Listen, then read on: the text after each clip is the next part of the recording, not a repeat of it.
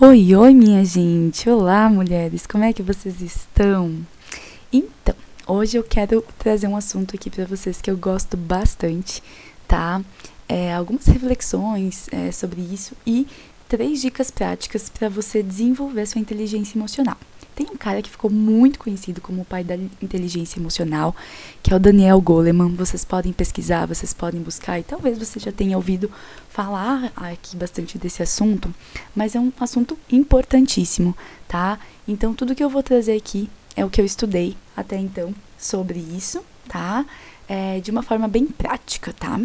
Então, vamos imaginar que nós somos como um avião, certo? Uau, mulheres aviões, né? Voamos. E que a nossa inteligência emocional é como se fossem as duas asas do avião. Não tem como a gente voar num avião sem uma das asas, tá?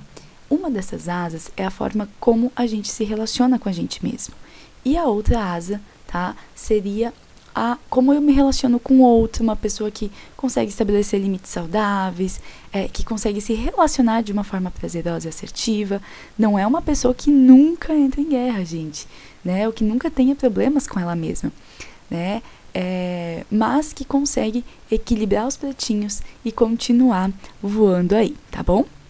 E hoje eu vou falar então é, três pontos muito importantes para você desenvolver melhor o lá, a parte pessoal. Porque para que esse avião é, voe adequadamente, o primeiro ponto é olhar para mim, para depois eu é, olhar para o relacionamento com os outros. Inclusive aqui dos pontos, já dando um spoiler, é, eu vou mostrar para vocês o quanto que eu olhar para o meu relacionamento comigo mesma, trazer a minha consciência para as coisas, é tão importante para que eu desenvolva um bom relacionamento com o outro. Então, primeiro começamos pela asinha que diz mais sobre nós do que sobre o outro, ok? Então, já de cara, eu vou pedir para vocês irem anotando. Pega uma caneta, pega um papel. Se você está escutando também, não tem problema, tá? Mas o primeiro passo para a gente desenvolver uma percepção e uma consciência maior do que se passa na nossa mente é a gente conseguir responder perguntas simples. O que está se passando na minha cabeça agora?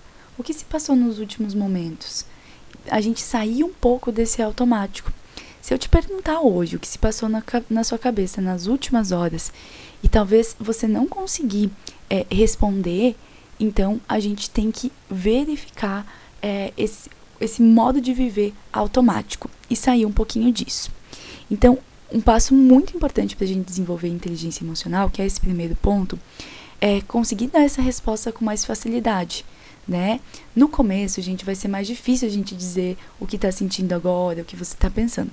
Mas um exercício bem bacana é você para começar a desenvolver essa habilidade é escrever, é ter um diário, um grupo no WhatsApp com você mesma. Eu tenho um grupo comigo mesmo e é fantástico.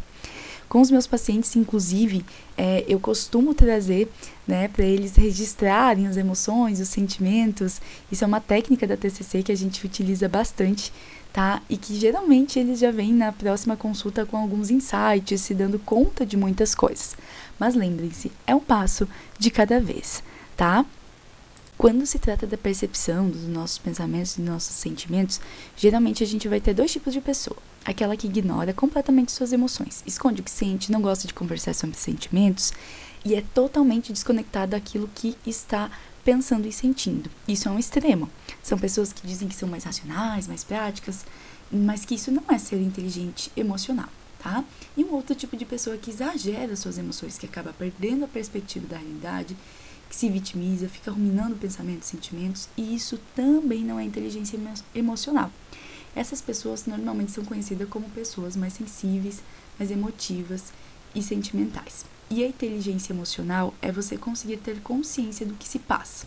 Mas aí já a gente já vai para o segundo ponto que eu trouxe para vocês, tá? Então, o primeiro é desenvolver a sua percepção e a consciência do que se passa na sua mente. O segundo ponto é não levar todo pensamento e sentimento como verdade absoluta. Avaliar esses pensamentos e sentimentos como se fosse meio que um pesquisador, sabe? Um cientista aí na sua mente, buscando sempre analisar esses pensamentos, esses sentimentos e buscar as provas, as evidências de que eles são reais, verdades, se são úteis, se temos provas de que aquilo é verdade. É examinar esses sentimentos, gente, e não levar imediatamente como uma verdade absoluta é fundamental para te ajudar a não agir de forma impulsiva, a tudo que acontece, né? Uma pessoa que é desconectada dessa percepção, ela acaba tendo muitos comportamentos impulsivos, comportamento que não necessariamente são comportamentos que a gente vai se orgulhar depois.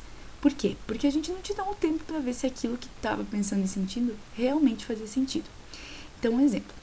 Digamos que eu não tenha sido convidada, né, para uma festa.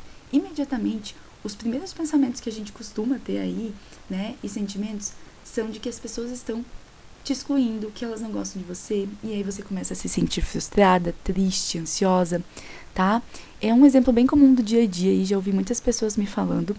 Mas se você não consegue parar e analisar friamente, buscando as evidências, buscando perceber se esses pensamentos e sentimentos são úteis, se não são, se são verdadeiros, né? É, eles geralmente têm muito a ver com a sua história de vida e com as crenças que você tem sobre você mesmo. E assim você vai acabar agindo de forma impulsiva e se afastando de amizades ou até brigando com pessoas que você não precisaria brigar. Então, essa é a importância de você não levar tão a sério o que você pensa e o que sente, tá? Então, esse é o segundo ponto, não levar tão a sério o que você pensa e sente e sempre questionar esses pensamentos e esses sentimentos, está bem? Vamos então para o terceiro ponto, né? Que eu já dei um pouquinho aí de um, de um spoiler no segundo, que é você se perguntar, né? Esse pensamento que eu tô tendo, ele é útil para mim? É, ele me leva mais perto da pessoa que eu quero me tornar? Ele faz sentido para mim? Se perguntem aí, gente. Vai me ajudar a resolver meus problemas ou a ser uma pessoa melhor? Se você fizer essas perguntas para os seus pensamentos, né? E para fazer essas, você precisa primeiramente ter passado pelo primeiro e o segundo ponto que eu falei aqui. Se você fizer essas perguntas, eu te garanto que você vai conseguir e muitas das vezes ter um comportamento e sentimento mais compatível, mais congruente com a inteligência emocional que você está querendo desenvolver. Porque muitas vezes, né, na hora, vai cair a ficha e você vai pensar: peraí, putz, esse pensamento não vai me ajudar em nada. Ele só vai me colocar numa posição de vítima ou tá fazendo me paralisar, perder tempo, ficar mais ansiosa. Então, eu vou começar a partir daí uma mudança, né, de mentalidade. Isso vai ajudar vocês a mudarem os pensamentos, mudar essa mentalidade. Você vai ter mais facilidade para mudar a forma como você se sente e a forma, então, como você se comporta, tá? A gente pode falar muito mais sobre isso, tá? Mas, assim, ó, se você colocar esses três passos em prática nos próximos sete dias, eu te garanto que você vai ver sim alguma mudança na tua forma de se relacionar com você mesmo. Desculpa.